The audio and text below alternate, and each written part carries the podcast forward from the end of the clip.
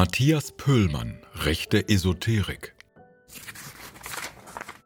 Wenn man über dieses Buch schreiben will, muss man das bereits öfter eingebrachte Bild wiederholen. Corona-Leugner, Verschwörungsgläubige, Rechtsextremisten bis hin zu Reichsbürgern im Gleichschritt in Berlin, Leipzig oder Konstanz. Matthias Pöllmanns Buch Rechte Esoterik ist nicht das erste, das sich ausführlich mit diesem Bild beschäftigt und fragt, wie so unterschiedliche Interessenslagen da zusammen marschieren können. Das hatte schon Sven Reichert getan, wenn auch mehr aus einer wissenschaftlichen Perspektive. Doch kommt Pöhlmann nicht zu anderen Schlüssen oder Interpretationen als die Sozialwissenschaftler aus Konstanz. Es scheint Pöhlmann auch nicht um eine letztendliche Erklärung zu gehen, noch zu möglichen Gegenmaßnahmen. Pöhlmann ist zuerst einmal Theologe. Ihm liegt mehr an einer Haltung und Positionierung, was im letzten Kapitel des Buches zum Ausdruck kommt. Der Weg dahin ist etwas steinig, kann man aber so machen. Es hat auf jeden Fall den Vorteil, dass er so den historischen Wurzeln sowohl der Esoterik als auch des Rechtsextremismus nachgeht. Damit gelingt es ihm zu zeigen, dass Esoterik und Rechtsextremismus ursprünglich nicht zu trennen waren. Rechtsextremismus war immer mit Verschwörungsmythen und Fantastereien aufgeladen.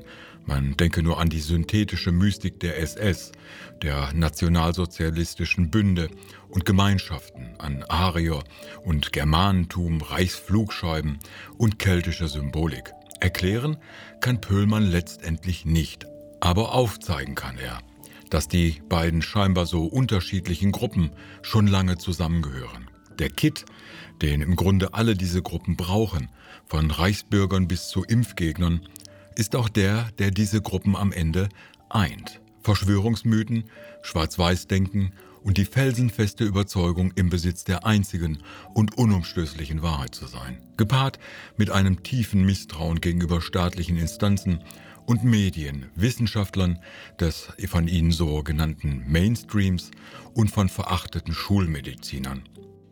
Während Corona-Leugner und Esoteriker des New Age-Zeitalters eine eher neue Erfindung sind, war der Rechtsextremismus immer esoterisch orientiert.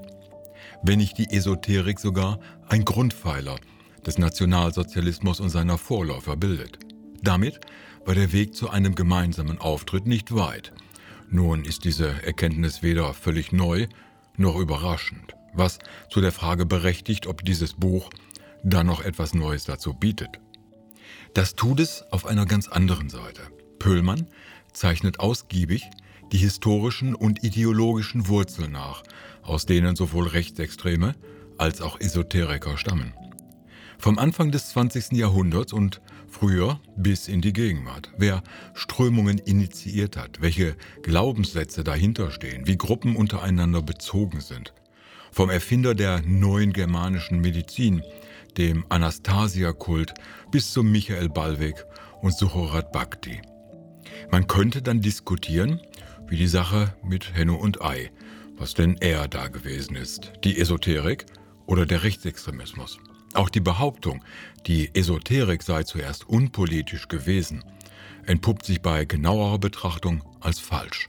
Es ging dort immer um Ausgrenzung, Rassismus und Antisemitismus. Nur so konnte sich der Schulterschluss mit Nazis und Reichsbürgern anbieten, weil die scheinbar separaten Bewegungen im Grunde immer zusammengehörten. Pöllmanns Sicht auf diese unheilige Allianz ist damit eine überwiegend historische, obwohl sich politische und soziale Aspekte naturgemäß nicht umgehen lassen. Im Vordergrund steht die Information, nicht die Deutung. Am Ende des Buches war ich dann doch deutlich besser über Hintergründe, Historie und Inhalte im Bilde. Ein Buch zum Vertiefen des Verständnisses in jedem Fall. Lustige Begebenheit am Rande. Im Buch kommt auch die Wewelsburg vor, die gleich hier um die Ecke von meiner Wohnung liegt. Weil im Nordturm im Obersturm-Bandführersaal die schwarze Sonne der SS als Intasienarbeit noch heute zu sehen ist. Plastisches Beispiel für die Untrennbarkeit von Esoterik und Rechtsextremismus.